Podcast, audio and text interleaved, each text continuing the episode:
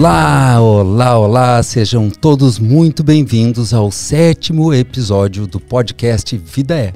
O podcast para aquelas pessoas que curtem bater papo sobre a vida, mas principalmente curtem desfrutar, curtir, apreciar, gozar a vida. Hoje tem uma convidada muito especial, alguns de vocês já sabem, mas como de costume, eu passo por meu companheiro de bancada, co-host, Robson Ramucci. Tudo bem, meu querido? Muito obrigado, Marcel. Tava com uma saudades imensa desse podcast, esse bate-papo né? maravilhoso. Né? É uma coisa que começa Nós temos que fazer saudade. esse negócio bombar pra gente ter que fazer todos os dias. Eu também acho e, e concordo plenamente. Então fica o convite para todos vocês, sejam bem-vindos que vocês possam aproveitar desse bate-papo e que vocês divulguem, ajudem a chegar em mais pessoas para que ah, a gente possa trazer muitos convidados e fazer muito mais barulho por aí. A gente só traz convidados aqui que curtem falar sobre a vida e curtem viver a vida. E a nossa ideia sempre é, é criar um ambiente, um clima, uma situação onde a gente possa bater papo despretensiosamente. Sempre são pessoas com muito conteúdo, com muita é, sabedoria para entregar, mas a gente gostaria de acessar essa sabedoria de um outro jeito. Hoje eu estou aqui com a minha querida Tati de Andela. Tem um, uma apresentação formal bonitinha, tá? Tomara que tu goste. Muito bom. A Tati possui mais de 15 anos de experiência em treinamentos nas áreas de vendas, liderança e produtividade. É empresária, trainer, escritora, palestrante internacional e referência em produtividade.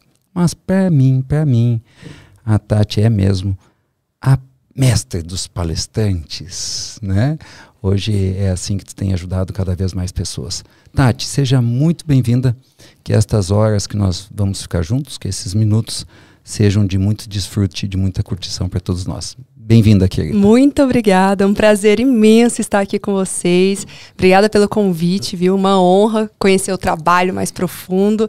E já gostei do clima aqui, um clima informal, vamos falar da vida, até a forma de começar, uma forma mais tranquila, mais zen. E a gente está precisando muito disso no dia a dia, essa correria frenética que as pessoas vivem.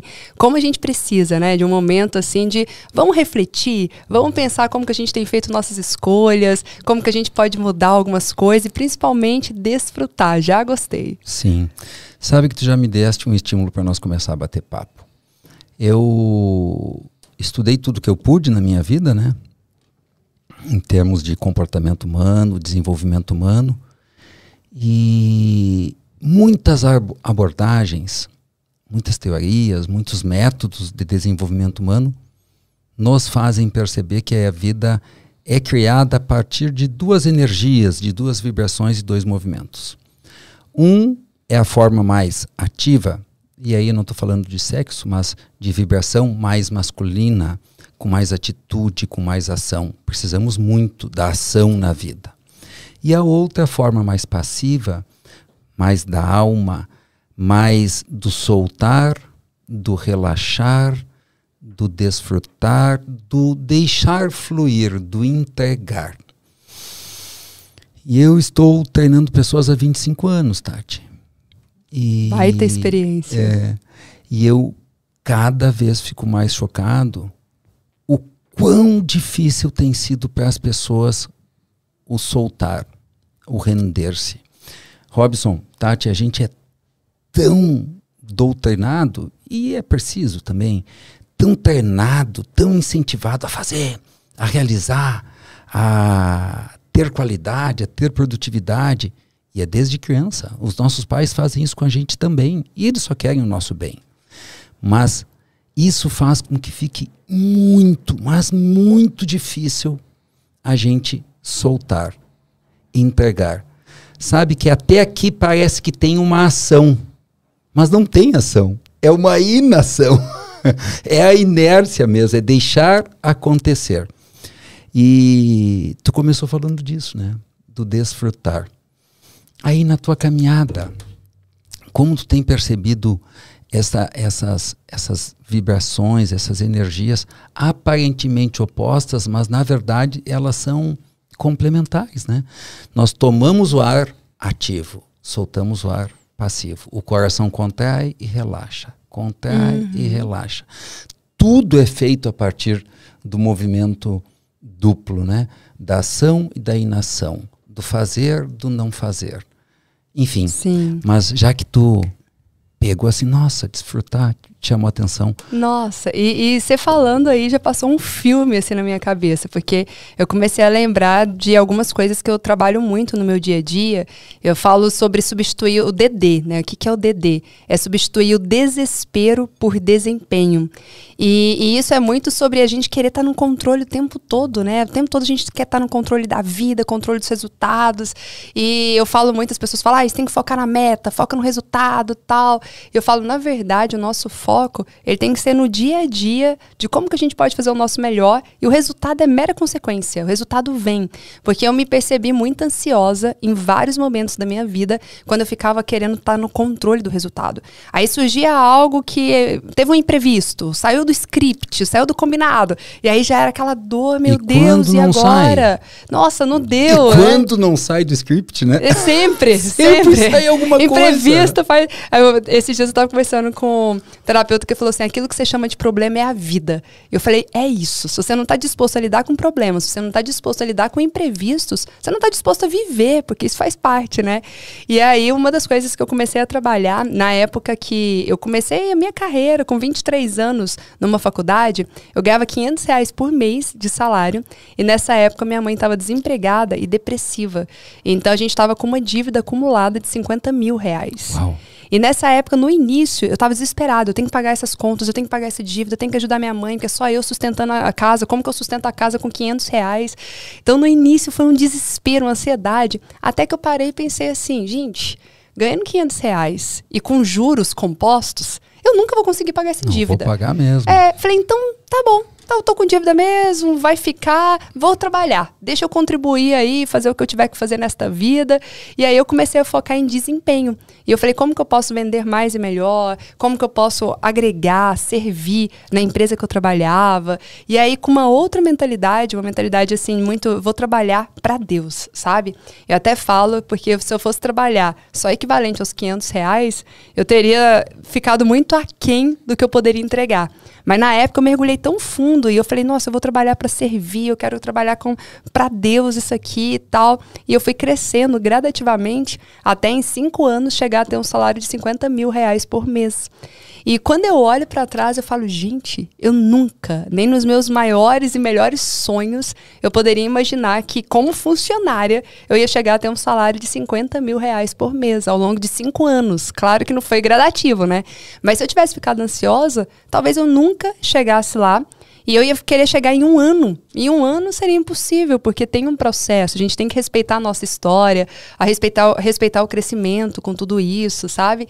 Então, quando eu olho para trás, eu falo, todas as vezes que eu tô ansiosa, focada demais no resultado, eu falo, eu tenho que focar no hoje, no aqui e agora. Dentro disso também me lembro de uma história quando eu fui fazer uma, um curso de golfe aplicado aos negócios. Não sei jogar golfe, não sou boa, é muito elitizado esse negócio. É, mas é, aí eu fui entender como funcionava a filosofia. E eu achei muito legal quando o técnico foi explicar e ele falou assim: Tati, você acha que na hora que o jogador profissional de golfe vai fazer a tacada, você acha que ele olha para a bola ou ele olha para o buraco? E eu fui toda afoita, eu falei assim, ah, claro que ele olha pro buraco, o buraco é o objetivo dele, é o sonho, ele fica olhando pro buraco e é assim que ele consegue, né? Aí ele falou, não, o processo é, ele olha antes pro buraco, ele mentaliza, ele visualiza a bola chegando lá, para sentir toda aquela sensação que a gente sabe sobre a importância de visualizar. Só que na hora da tacada, ele olha pra bola, porque é o aqui e agora Tá que presente. importa. É o que ele pode fazer. Exatamente. Eu achei incrível Eu isso. tenho um sócio que quando a gente passa algumas dificuldades financeiras e eu não é a minha área, minha área é produção de conteúdo, é o terapêutico, ele fala, vai fazer o que você é bom e deixa isso daqui que você não precisa, só tudo que você vai falar vai piorar. Vai Boa. cuidar do conteúdo, vai fazer o que você sabe fazer de melhor, que as coisas vão caminhar para aquilo que a gente quer, fazendo o que a gente cada um sabe fazer de melhor.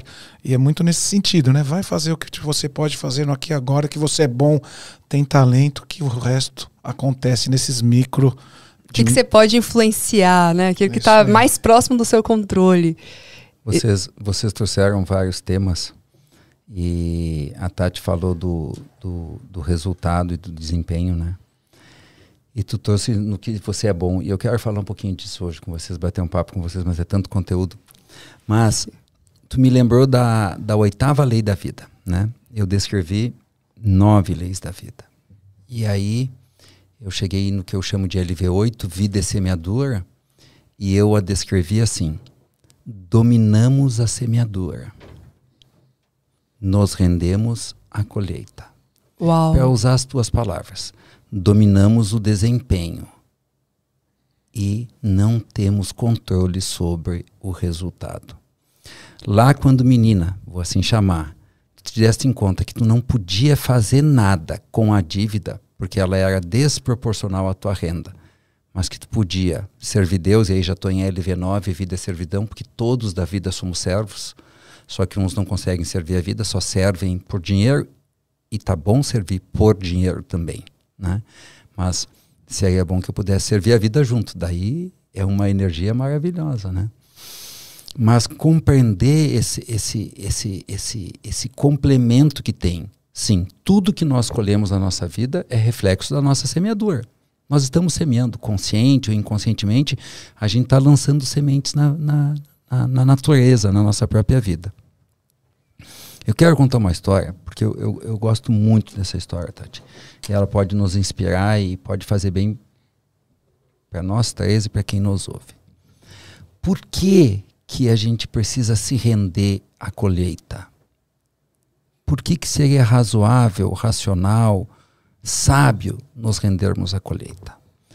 Quando eu cheguei em São Borja, eu moro até hoje no interior do Rio Grande do Sul, né? 600 quilômetros de Porto Alegre, fronteira com a Argentina. O começo do Brasil. Pelo é. sotaque nem parece, o né? Início do mundo. Na hora que eu vi o sotaque, falei, quando, de onde você é? Quando já? eu cheguei lá, quando eu cheguei lá, o agricultor estava passando por uma crise absurda, assim, mas absurda, absurda, tão severa para você ter uma ideia, os agricultores estavam em estado de choque. Eles não conseguiram nem mobilizar a classe, nem o sindicato. As esposas que fizeram as mobilizações para defender melhoria de preço, conseguir renegociar dívidas, etc, etc, era muito violenta a crise.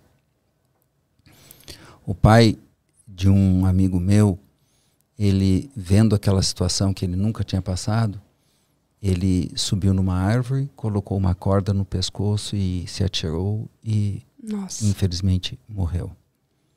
Rapaz, quando eu vi aquilo, eu não fiz conexão nenhuma, eu era muito jovem ainda. Mas hoje eu vejo que ele não conseguiu render-se à colheita.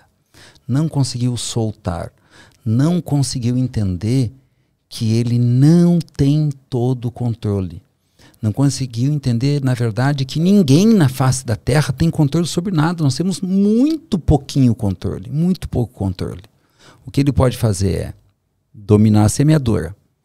O que eu entendo por isso? Bom, contratar os melhores funcionários, os melhores equipamentos que obviamente caibam no bolso dele, o melhor herbicida, o melhor fertilizante, o melhor é, fungicida, seja o que for, né?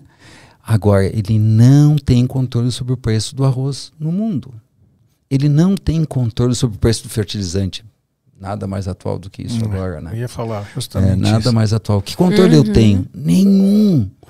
Mas quando eu me imponho o dever de que tudo saia conforme eu planejei, planejei, ou seja, que a bola vá no buraco, e eu fico olhando para o buraco, olhando para o buraco, olhando para o buraco. E deixo de olhar para a famosa frase: o que eu posso fazer agora? Eu me imponho então, agora vem o dor. Expectativas inevitavelmente irrealizáveis, fantasiosas, desconectadas com a realidade e só tem um resultado, Tati. Só tem um resultado, Robson eu me senti incapaz, devedor, pecador, culpado, e no final das contas, olha essa palavra, culpado. Se eu sou culpado, eu mereço uma punição. Esse homem se puniu de um jeito mais ostensivo, mas há quem se puna comendo, há quem se puna inconscientemente adoecendo, Há quem se puna fracassando, há quem se puna ficando sozinho, há quem se puna quebrando nos negócios. Então, quando nós entendemos, Tati, isso que tu disseste agora, que eu achei muito bonito, que a gente não domina o resultado, mas domina o que tu chamou de desempenho, atitude, comportamento, esforço, dedicação, performance, o meu melhor, e solta o resto que não te diz respeito, é uma paz, né? É Sim. uma paz. O teu primeiro insight foi lá com que idade tu disseste? Sobre o desespero e desempenho? É, dos 500 reais. Isso, 23 anos. 23 anos foi o teu primeiro insight, né? Sim. Mas eu presumo, e aí queria te ouvir um pouquinho mais, que ali foi um sopro, né? Foi um, um cheirinho do que viria a ser o, o não se ocupar tanto do resultado. Porque no decorrer da tua vida tu ainda teve que lutar com essa cobrança, com essa exigência de controlar tudo, né? Isso ainda, ainda, ainda estava presente e em alguma medida ainda está, porque eu ainda tenho isso muitas vezes, né? A gente tem que ficar atento e presente. Não, mas isso não me diz respeito, né? Nossa, você falou tudo. Tem que ficar vigilante. E isso aconteceu comigo no final do ano passado. Porque eu entrei em muitos grupos de mastermind, né? Uhum. Não sei se todo mundo conhece o grupo de mastermind, mas para explicar para a audiência, são grupos mentes de mestres. Uhum. Então são pessoas que têm muito resultado em determinada área e sentam em algumas épocas do ano para compartilhar o que, que eu tenho feito para ter tanto resultado. E aí é muito bom porque tem um discurso famoso dos masterminds que é assim: você tem que se sentir o mais burro da mesa. Porque aí você está sentado na mesa certa. Porque se você sempre for o mais inteligente, você não tem nada a aprender, não tem nada a desenvolver. Agora, quando você é o mais burro da mesa, aí isso aí vai te exigir um crescimento tal. E aí tem os pontos bons e tem os pontos ruins disso, né? O ponto bom é que realmente o tempo todo você fica querendo estudar, fica querendo aprender, fica é, realmente você cresce assim de uma maneira exponencial. Só que o lado ruim é que você tem que contra controlar para não se comparar tanto. E teve um momento que eu comecei a me comparar. Por que, que ele está tendo tanto resultado e eu não estou tendo resultado? E aí, cê, aí foi justamente pro pronto, o ponto que você trouxe. Resultado. Nossa, mas eu tenho, que, eu tenho que dar resultado, eu tenho que fazer um resultado maior. Tá todo mundo crescendo, tá todo mundo aumentando, eu não posso ficar para trás. E aí eu comecei a me comparar no nível que os meus resultados já não estavam mais me trazendo alegria como trazia antes. E eu sempre fui uma defensora número um da celebração. Você tem que comemorar mesmo as pequenas vitórias. Então eu troquei de carro e eu falei: ah, troquei para uma BMW, mas eu acho que podia ser uma Ferrari, né? Podia ser uma Porsche ou a categoria mais top e tal. Eu comecei a me comparar nesse nível. E aí eu peguei e falei, gente, tem alguma coisa errada. E aí foi onde eu comecei a olhar para dentro de mim e falei, gente, não são os bens materiais que definem. Eu não preciso me comparar, cada um tem a sua história. A gente tem que respeitar a nossa história, respeitar o nosso tempo, a nossa jornada. Então, como que a gente mesmo fazendo tantos cursos, no nível de maturidade muito maior, de repente você se pega ali sofrendo, estando com ansiedade, síndrome do pânico, essas coisas todas, burnout, todo mundo, mal do século, né? Que muita gente tem vivido. É muito impressionante, né? Eu tenho. Nem sei o que, que é isso aqui. É um, é um truque, é uma frase, uma brincadeira, né? Que eu digo assim: é assim e eu me perco de mim. Exatamente. É assim e eu me perco de mim. Mas olha o que a Tati está trazendo, Robson. Com 23 anos, ela tomou consciência que ela não tinha controle lá sobre a dívida. 23 anos. Aí com 28, que eu já fiz conta, eu acho ainda que 23 mais 5 é 28, ela está ganhando 50 mil reais. Não, mas o que é mais chocante é que com 23 ela disse: Eu vou servir a vida, eu vou servir a Deus. Então, vamos, vamos pegar esse recorte, Tati. 25 anos ganhando 50 pau por mês e servindo a vida. O que mais precisa? Nada. Não seria assim? Sim. Mas alguns anos depois, final do ano, tu ainda te pegaste olhando o que estava faltando. Uhum. Cara, Falou tudo. no final desse ano, eu lancei meu livro ano passado, ele foi o primeiro lugar da Veja, cara. Eu nunca sonhei com esse negócio. Claro, depois que eu comecei a escrever o livro, deu uma vontadezinha, mas a gente acha muito difícil, né? Sim. Primeiro lugar da Veja, o lucro da empresa melhorou, o número de seguidores dobrou. Eu conheci o Robson, conheci não sei quem mais, viajei, meus filhos estão todos adultos, ou trabalhando e ou estudando. Eu não tenho doença e no final do ano eu estava incomodado, cara. não me pergunta, vou falar um palavrão até porque precisa. Com que merda eu estava incomodado que eu não sei com que, que eu estava incomodado. Mas é assim e eu me perco de mim. É isso Uau. mesmo. É assim e a gente se perde. Como que tu não já não sabia? Eu também também. Como que eu não sabia que não era a, a BMW? Mas como que eu não sabia que não era o primeiro lugar na Veja que ia me preencher? A gente já sabe. A gente já sabe tudo. E aí tem uma pista boa para as pessoas, né? É, com a fartura de conhecimento gratuito na internet. As pessoas acessam tanta informação que elas já sabem tudo, mas aí elas se transformam em neuróticos esclarecidos. Boa. Muito bom. Né? Eu, no fim do ano, estava um neurótico esclarecido. tu estavas um neurótico esclarecido. O Robson chegou brincando, tamo aí, Marcel, os altos e baixos, né? Quando a gente está nos, nos baixos, não é porque a vida está ruim. É porque a nossa mente está inconforme de como a vida está. O nome desse podcast, Tati, é Vida É, porque não tem vida boa e vida ruim.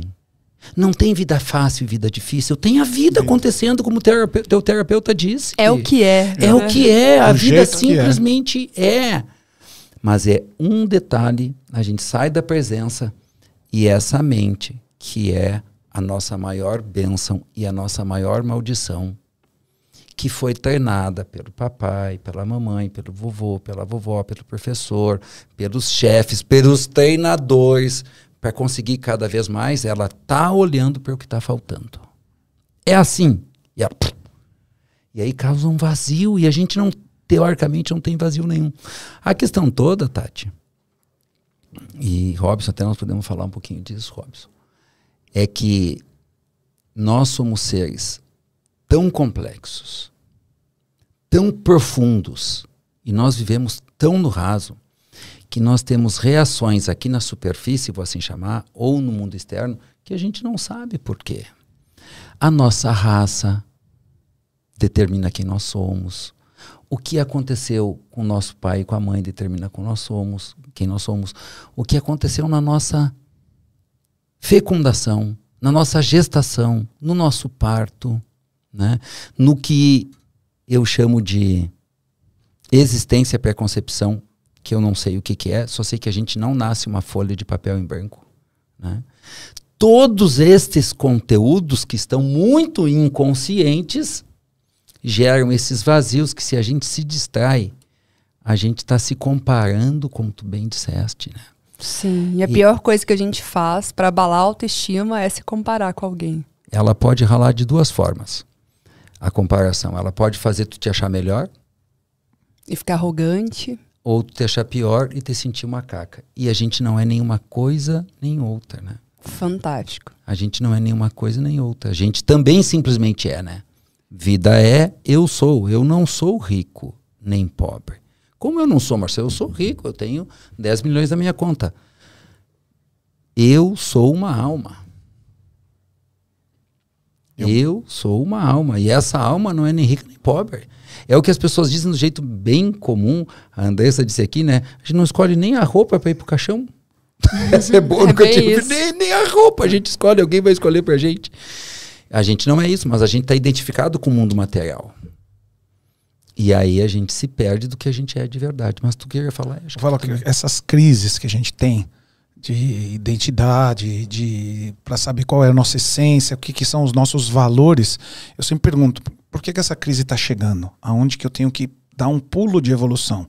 E eu uso isso como um combustível meu maior dor, meu maior fracasso é o meu combustível para eu poder me tornar uma pessoa melhor dentro daquilo que eu quero ser e das pessoas que eu quero estar. Tá. E as crises estão aí para isso. E as crises vêm para mostrar isso. Então eu falo, por que, que essa crise, eu causei essa crise? Autoresponsabilidade. A gente sabe disso. Se não tiver autorresponsabilidade, você vai sofrer demais. Você ficar apontando o dedo para alguém, se comparando, esquecendo da sua singularidade, a coisa vai ficar então, o que essa crise vem trazer, aonde eu tenho que chegar e o que eu tenho que estou esquecendo. Eu sempre gosto do pertencimento. Será que eu estou esquecendo algo? E sempre tem algo que precisa ser colocado, uma desculpa, um abraço, um eu te amo, um funcionário que você não falou uma palavra certa, fazendo no aqui agora, te faz você voltar um pouquinho para o seu eixo e poder entender o que, que você precisava ter feito ou o que, que te levou a esse lugar.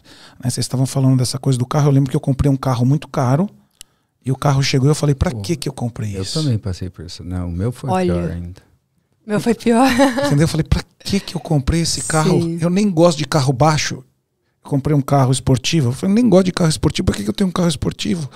Usei ele duas vezes, perdi 200 mil, vendi, ficou dois anos na garagem. Quando eu fui entender que a minha essência era minha família, Deus, dar um beijinho na minha esposa, brincar com meu filho, uma boa noite de sono, natureza, amigos. Então a gente vai esquecendo um pouco dessa coisa que é ou eu vou me achar melhor ou vou me achar pior. Então quando eu tô me achando melhor, não, deixa eu voltar pro meu lugarzinho, onde é de verdade, buscar o que me faz bem e a partir daí fazer as coisas fluírem. Eu estava contando pro Marcelo antes de chegar que ontem eu estava com meu pai num lugar que eu frequentei na minha infância, o Guarujá, e levando meu pai de 84 anos para dentro do mar. Tipo, eu tô bombando de energia, alegria e amor, Delícia. sabe? Uma coisa, porque dentro das minhas regressões os trabalhos que a gente faz de respiração, uma das minhas primeiras regressões é meu pai andando nessa mesma praia de mão dada comigo. E agora eu poder dar a mão até me emociona. Pro meu pai levar ele no mesmo lugar onde eu sentia a maior sensação de amor, e meu filho ali brincando, pulando, e meu outro neném. Então, talvez é nesses atos, nessa singularidade, esquecer disso tudo, voltar para sua essência, aí a gente supera essa crise que a gente tá achando que é gigantesca, mas não é. É, as crises, as crises e a dor, né? LV5, vida é dor, elas são mensageiras. Exageras. Então, e eu, fiquei pensando em mim agora, cara. Eu, no final do ano, quando eu achei que não estava bom, vou simplificar assim, e aí a benção foi quando chegou o demonstrativo do resultado do exercício da empresa, né? E eu olhei aquilo e me desencadeou e comecei a listar os ganhos, né? A questão é que a gente já sabe isso, Robson. Isso que me, me, me pega e, e me Já deixa. A gente já sabe essa teoria. Tá em qualquer frase de Instagram, de, de, de, de- de Facebook. A gente já sabe. Agora, o que eu ia falar e que eu fiquei me perguntando, e a Tati pode refletir, tu pode refletir também, é o que, que eu estava precisando aprender nesse fim de ano. Porque toda vez que tem uma crise, toda vez que eu tenho dor, vem uma mensagem. Mas as mensagens nem sempre são expressas, Não são claras, né? nem sempre são claras, às vezes elas são implícitas, elas são tácitas. E eu fiquei pensando assim, o que que no fim do ano passado eu precisava estar aprendendo. E aí o que está me vindo agora assim é é uma coisa que eu já me salvou. Eu até agora me emociono assim. Quando digo me emociono eu sinto, né? É como a gente quer apressar o processo da gente. Como, e agora que tem os patrocinados. Tráfego que tem pago, sentido, é, tráfego esses pago, que tem né? sentido fazer, mas toda vez que eu me pressionei demais na vida, se era para vender mais, para ligar mais, porque eu vendo muito, né? E esse fim do ano foi é, várias vezes eu digo, vou deixar crescer mais organicamente. Não é só organicamente, mas é mais organicamente, porque daí eu reconheço essa organicidade que nada mais é que essa vida como ela é. Para mim foi esse aprendizado que eu estou me dando em conta, sabe?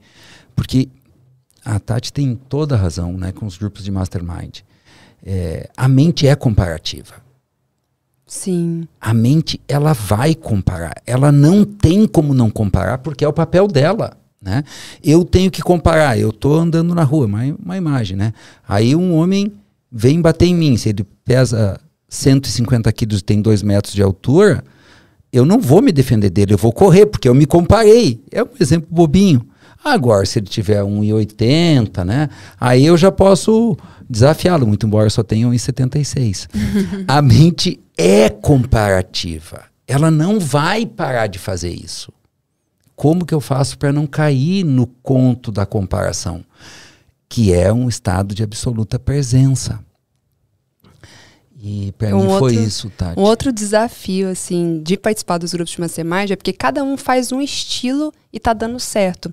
E às vezes a gente fica pulando de galho, em galho, porque você fala assim, ah, eu tô fazendo de uma forma.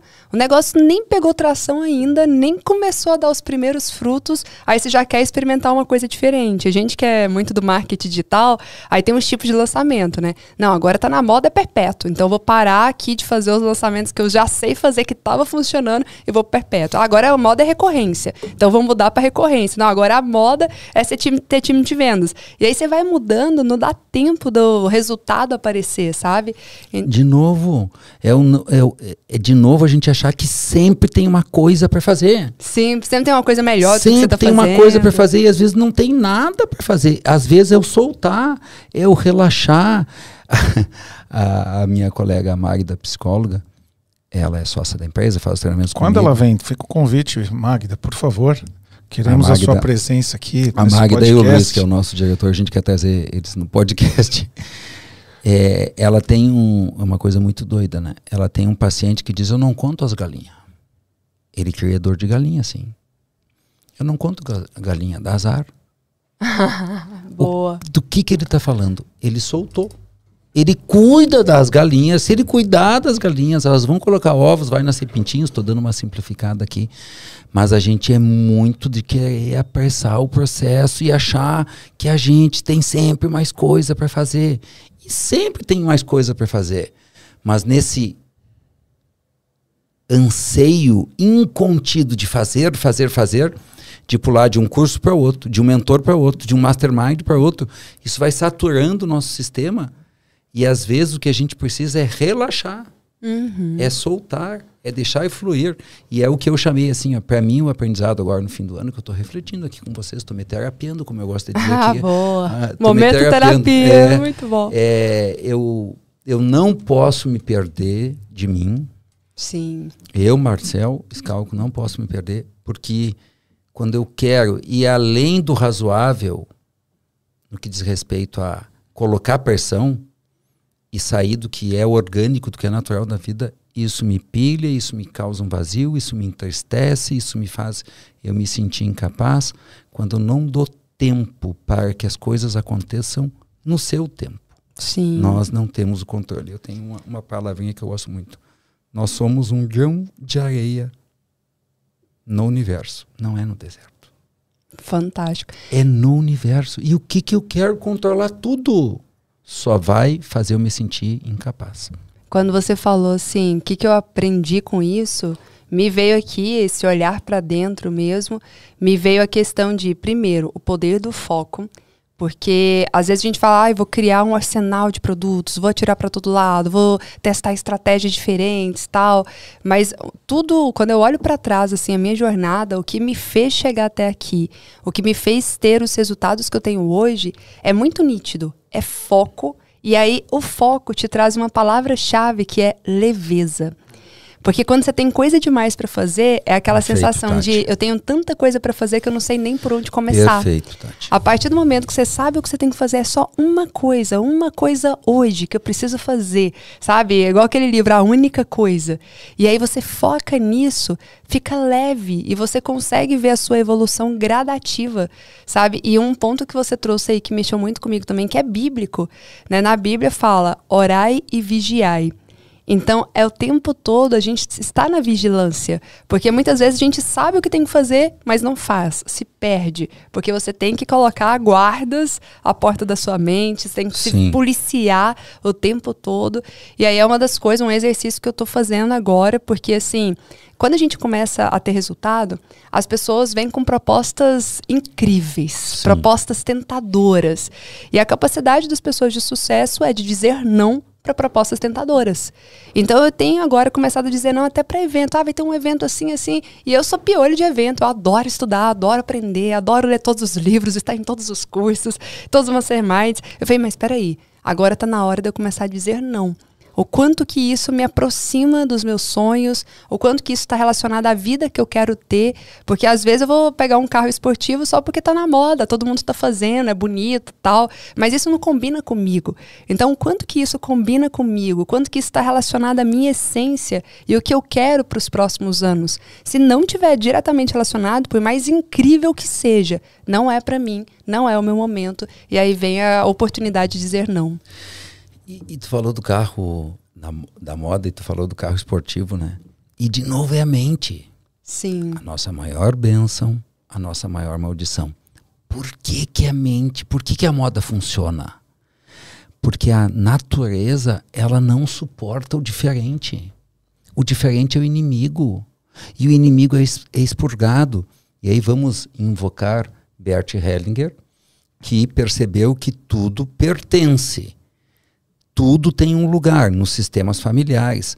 Só que na natureza não é bem assim. Eu não estou divergindo de Bert, não é isso.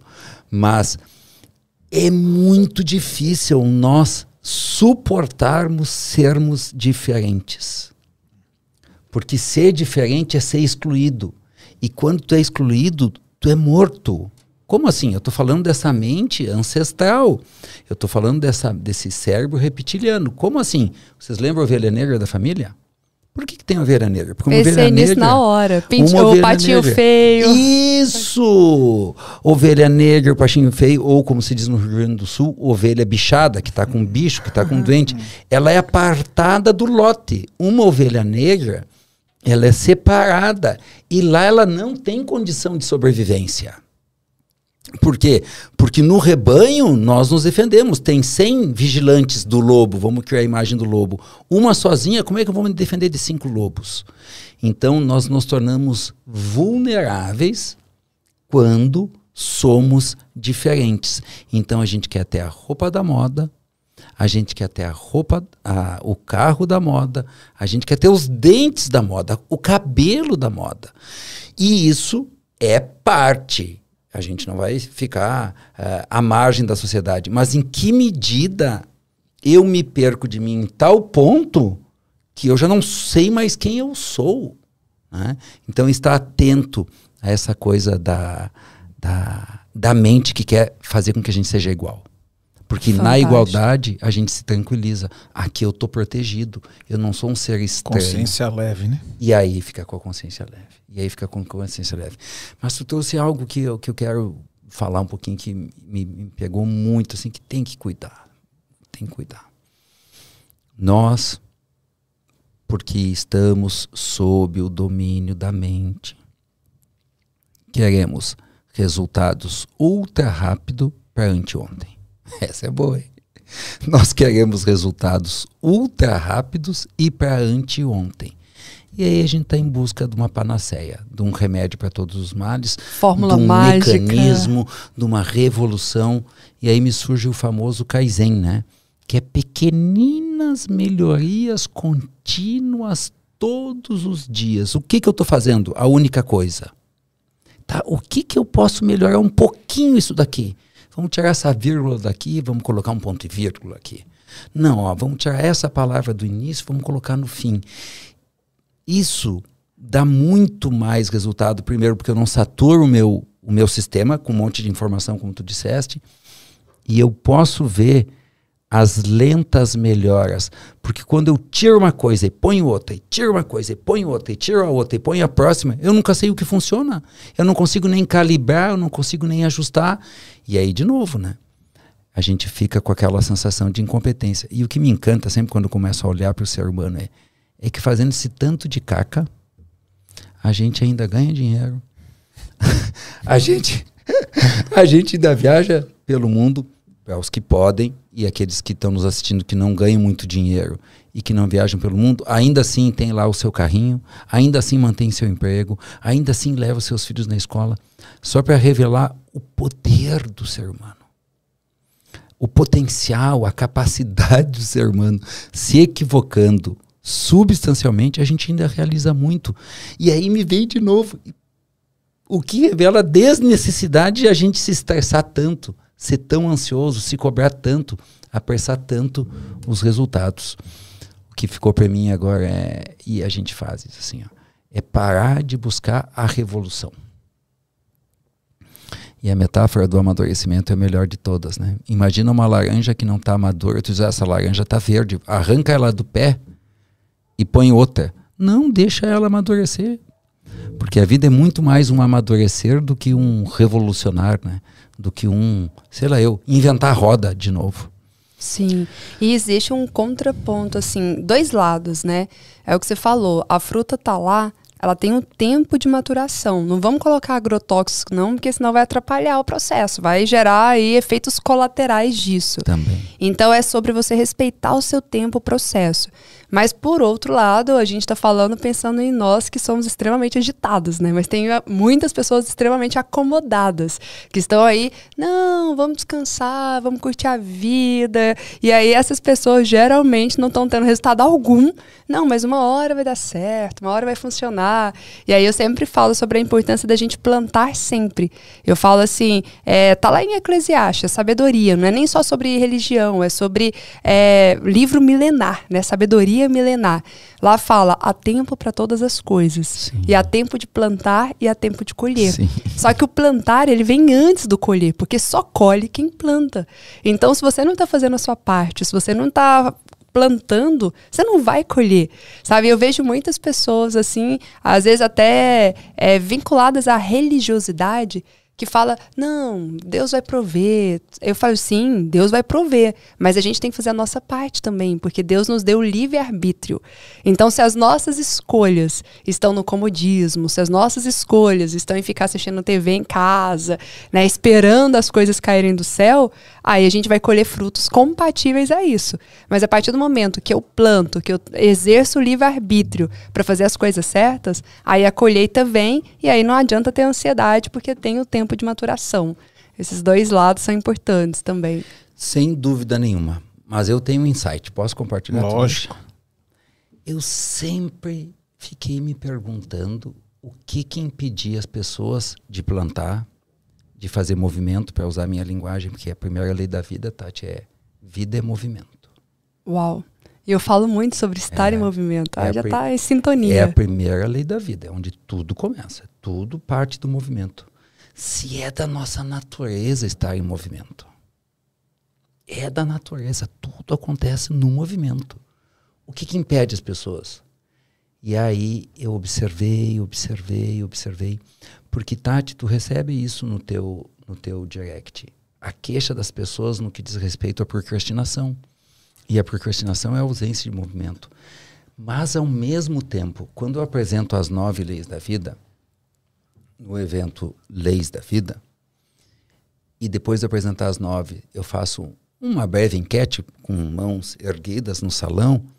Quem tem aí dificuldade com LV1, Vida e Movimento? Aí levanta as mãos. E vou passando lei por lei. Quando eu chego em LV6, Vida e Concordância, todo o salão levanta a mão. Não tanto quanto em Vida e Movimento. O que, que é Vida e Concordância? Concordar com os resultados, concordar com o meu destino, concordar que mesmo dando o meu melhor, não eventualmente pode não ficar bom, concordar que a vida simplesmente é, concordar, estar de acordo que nós não temos controle.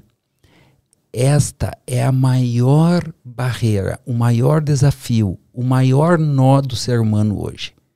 Estar de acordo com a vida como ela é. Não entendi, Marcel. E em que medida isso impede o movimento?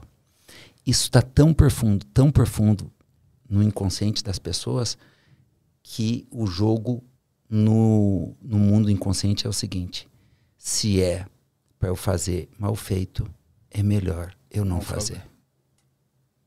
Eu discordo que eu possa fazer um concurso público e não passar. Então eu nem estudo. E aí eu até tenho uma desculpa. Ah, eu não fiz porque eu não estudei. Eu discordo que eu possa soltar o meu emprego, tentar empreender e quebrar minha empresa. Então, para não quebrar, eu não coloco a minha empresa. E vai mais fundo, Tati. Eu discordo de como a minha mãe me tratou. Eu discordo de como meu pai me tratou. Eu vou ser um pai muito, muito, muito melhor que eles. E aí minha mente cria um pai perfeito. Possível ou impossível? Impossível. Então, para eu não ser este pai imperfeito, eu não sou pai. Caraca. E tudo isso inconsciente, né? Olha a força. Eu discordo do casamento do meu pai e da minha mãe. Eles brigavam demais e quando eu tiver, vai ser perfeito. Então, eu não consigo viabilizar um relacionamento porque não tem a perfeição. Então, tu disseste com muita primazia. Sim, há tempo de plantar e de colher, mas tem que plantar. Não tem como. Dominamos a semeadora. Tem que, tem que semear. Só que tem pessoas, e essa dica é muito valiosa para vocês, que estão tão dominadas pela exigência, pela idealização, pela fantasia, que nada que elas imaginam fazer atende às expectativas. Então, não faz. Eu tenho o conceito do mínimo movimento possível, né? Sempre tem um MMP à minha disposição. Um mínimo, ou um médio, ou um máximo movimento. Sempre, sempre. O que, que impede a pessoa de fazer o mínimo movimento possível de caminhar 15 minutos por dia? Porque a mente dela diz que não adianta nada. O que, que impede dela ler uma página de um livro por dia? A mente dela diz que não adianta nada. O que, que impede dela ler uma frase? Não, não dou conta de ler uma página inteira. Eu vou ler, eu durmo. Então lê uma frase por dia. Porque daí tu vai estendendo o teu limite. Mas o nível de exigência, nós somos vorazes. É, Para quem não leu, leia o quarto, os quatro compromissos. E lá nos quatro compromissos, Dom Miguel Ruiz diz: o ser humano, o ser humano é o único ser que se culpa eternamente e que se pune eternamente. Nossa, muito real, muito. A gente fica se punindo, se torturando, se exigindo e entra num fluxo, né? E isso só suga a energia. E aí a pessoa não entende porque ela não tem disposição, porque ela não tem ânimo, porque, ai, por que eu acordei mal hoje, não quero fazer as coisas, por conta dessa culpa, dessa. Exatamente. A pessoa fica isso. se batendo. Exatamente, essa é a imagem. O chicotinho que a gente brinca. Essa é a Sim. imagem. O Décio que usa essa imagem. Ah, quer, o- quer o chicotinho? No meu, no meu consultório tem aquele negócio que amarra a cortina. Aí tu pega e E dá pra eu pessoa. já, você sabe o que é isso? que as pessoas ficam criando Muito isso para deixar de se movimentar, como o Marcel tá falando, fica procrastinando e fica ali se autoflagelando e não faz o que tem que ser feito. Tati, é, nos teus cursos, nos teus treinamentos, é, tu ajuda as pessoas a fazer um movimento muito ousado, que é de se expor, né? Se arriscar, falar em público, etc, etc. Qual tem sido a maior dor das pessoas para poder conseguir fazer isso, que é o desejo delas, de falar em público, de ser palestrante? Qual tem sido, no teu modo de entender, a principal dor das pessoas, a principal dificuldade, o principal desafio? Essa sua última fala aí com relação a pessoa ter medo de errar e por isso nem testa, nem experimenta. Na hora eu falei assim, nossa, já vou pegar isso aí, já vou levar com os créditos, mas tem tudo a ver, porque assim, muitas pessoas me falam, Tati, esse é um sonho que eu tenho de infância, mas ele estava adormecido, porque eu achava que não era para mim.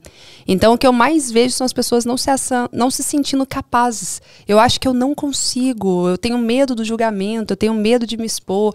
Eu acho que o meu conteúdo, ou que a minha história não é tão interessante assim, porque o que a gente fala muito é transforme a sua história e o seu conhecimento numa mina de ouro. E essa mina de ouro não é só dinheiro, é dinheiro também, porque palestrante é muito bem pago e ele é bem pago porque ele gera também uma transformação profunda, então vale isso. Né? Eu vejo diretores de empresas falando assim: não, o que um palestrante fez em uma hora meu líder, em um ano de trabalho, não conseguiu gerar de transformação aqui. Então, assim, é muito profundo. E um palestrante precisa de repertório, ele precisa de ler, ele precisa de estudar. A gente estimula muito. E aí as pessoas falam, ah, mas minha história, Tati, eu não vim de família pobre, eu sempre tive dinheiro tal. Então minha história não é interessante. Eu falei, como não? Cada um tem suas dores, tem seus desafios, tem sua jornada do herói. E tudo depende também da forma como você conta, né? Não é só o que é, mas é o como você traz isso. Então, assim, eu tenho visto o quanto que a gente tem despertado pessoas que o sonho de vida era poder contribuir, era poder ajudar. Já faziam no um a um, já eram conselheiras, já dava pitaco na vida de todo mundo, Isso é mas é ainda não tinha ido para os palcos, ainda não tinha falado para grandes números de pessoas. E a gente tem despertado, porque eu falo que uma live é uma palestra, um vídeo é uma palestra, e toda oportunidade que você tiver de se comunicar e de levar a sua mensagem para o mundo, é uma oportunidade de você gerar transformação, de se tornar memorável na vida dele, sabe? Então a gente trabalha muito com esse pilar, mas o principal bloqueio das pessoas é: eu não me sinto capaz, eu não sou bom ou boa o suficiente para poder me colocar, vestir a roupa de palestrante e poder levar, ser mensageiro, né? Mensageiro que a gente está brincando, assim, mensageiro memorável. Então, muitas pessoas estão limitadas nesse aspecto. Bonito, bonito esse slogan, mensageiro memorável. Estas são as palavras que tu usa para estimular as pessoas. Mas para algumas ainda não é suficiente, né? E tu tem usado exercícios para ajudar as pessoas, tu, tu dá uma forçadinha que elas façam um movimento, um pequeno movimento. Fala, faço, faça, fala um pouquinho disso, porque é importante as pessoas isso pode servir para as pessoas, sabe? Tem um exercício, mas antes até de passar o exercício, só lembrando que na hora que você falou assim, isso você fala para estimular, uma coisa que eu falo muito, tem uma frase, agora eu esqueci o nome do autor e a forma certinha de falar, mas ele fala assim: para que o mal vença, basta que os bons se calem. Né? Essa frase é uma frase bem famosa, linda. E eu falo isso, porque muitas pessoas falam, ai, Tati, se eu fizer errado, aí você... eu falo assim, mas você tem uma intenção positiva e você quer fazer profissional, porque eu tô aqui para te preparar para fazer profissional. Então, se você é uma pessoa do bem, você tem que vir para a internet, você tem que falar, você tem que levar sua voz para o mundo. E eu vejo muitas pessoas, eu tinha uma personal trainer estudiosa, tinha feito várias especializações, tal, e ela falou assim: "Não vou para a internet porque lá tem muito picareta e eu não quero ir". Eu falei: "Mas você é picareta?" Ela falou: "Não". Eu falei: "Então você tem então que Então não saia pra rua, né?" É. Exatamente, na rua tem muito, é, não vai encontrar em qualquer lugar. Então, assim, eu vejo que existem muitos bloqueios mentais das pessoas nesse sentido. Tipo, eu não posso estar onde os maus estão, mas e aí? Você vai se calar? Então você vai deixá-los vencer. Você tem que levar a sua mensagem, a sua voz para o mundo, já que ela é tão boa, né? Então, assim, a gente tem feito um trabalho muito grande até de você quer inspirar outras vidas, você quer transformar outras vidas, precisa ter uma estrutura, precisa ter um preparo. E é o que você falou. Muitas coisas que eu estou falando aqui são coisas que tá no meu livro, são coisas que eu falo só que às vezes eu erro até naquilo que eu falo. E por que, que é tão bom ser palestrante? Porque quando a gente anuncia, é com a pregação, né? Eu tô pregando para mim. Todas as vezes que eu falo, eu aprendo e eu faço uma revisão. Opa, mas eu tô colocando isso em prática? Porque um valor muito forte para mim é coerência. Então eu estou sendo coerente, eu falo para todo mundo que as pessoas têm que saber dizer não para propostas tentadoras. Eu tenho conseguido de fato dizer não, então eu fico reforçando isso dentro de mim. Por isso que eu falo assim, ser palestrante é a lei do universo, é a lei de dar e receber.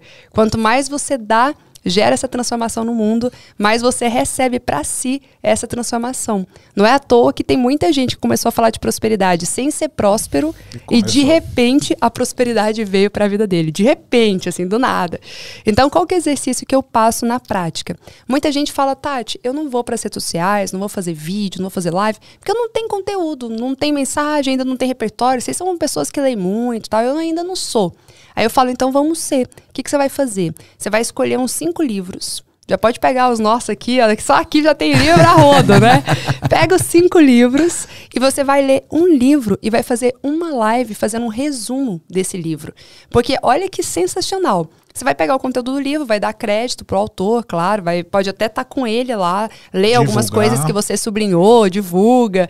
E aí o que, que acontece? Você vai trazer o seu ponto de vista. Gente, eu li esse livro, gostei muito. Olha que interessante isso aqui, como que isso se aplica à vida, tal. Traz a sua visão. O que, que é o bacana?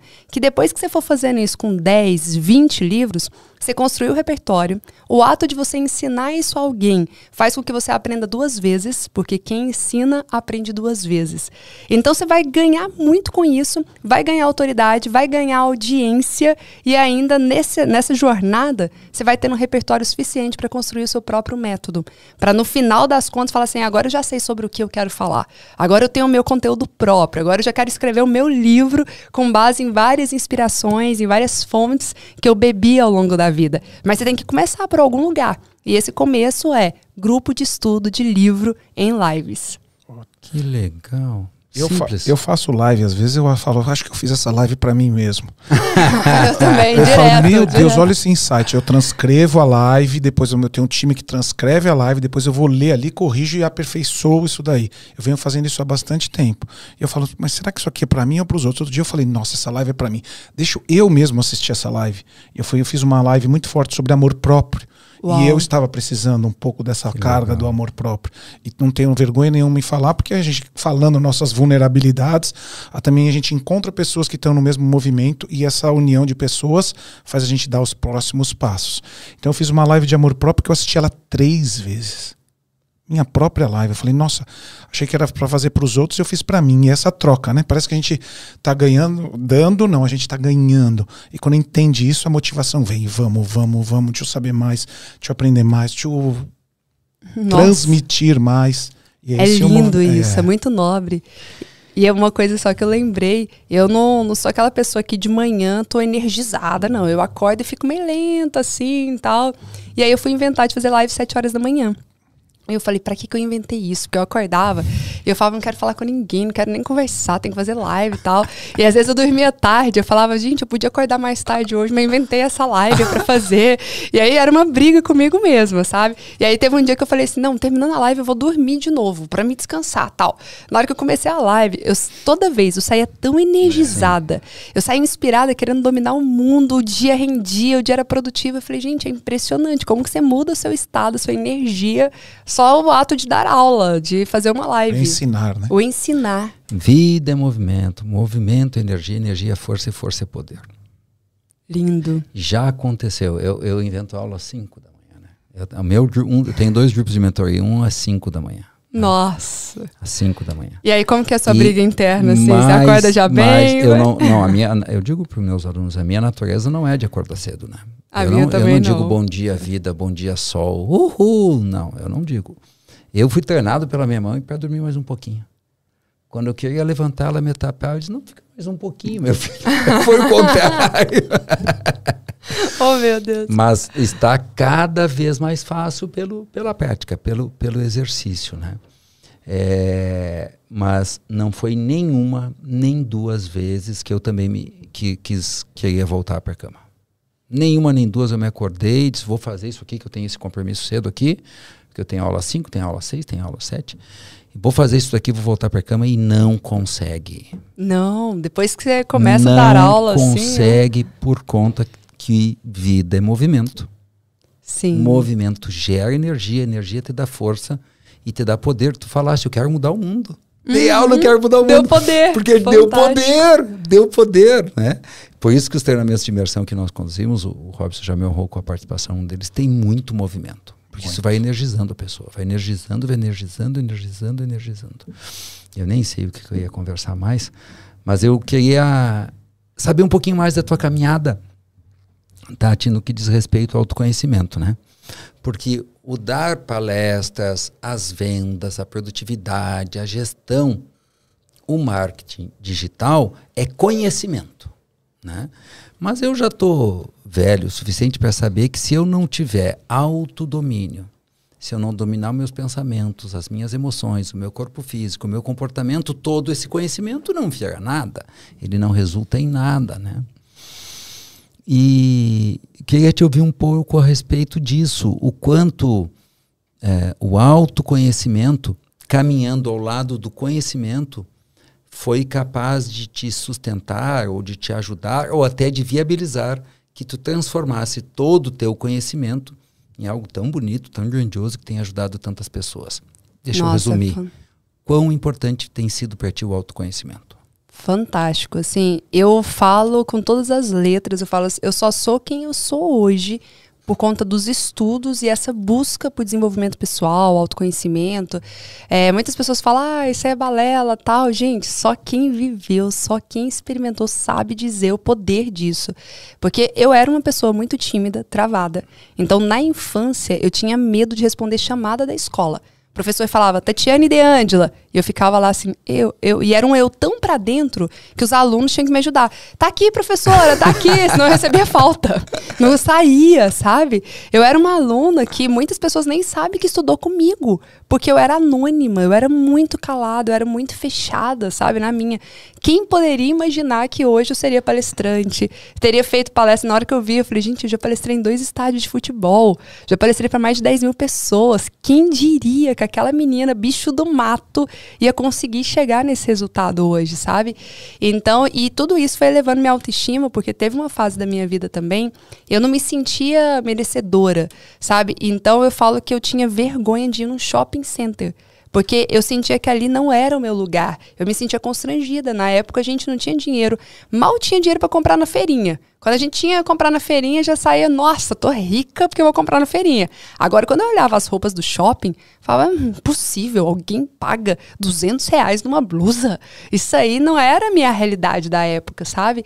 Então, quando eu ia pro shopping, eu ficava, vestia a minha melhor roupa, e eu ainda ficava constrangida. E como que muda com autoconhecimento? Porque hoje eu vou no shopping de roupa de academia, vou de chinelo no shopping, numa boa. Mas na época eu me produzia muito e ainda me sentia peixinho fora d'água naquele ambiente, sabe?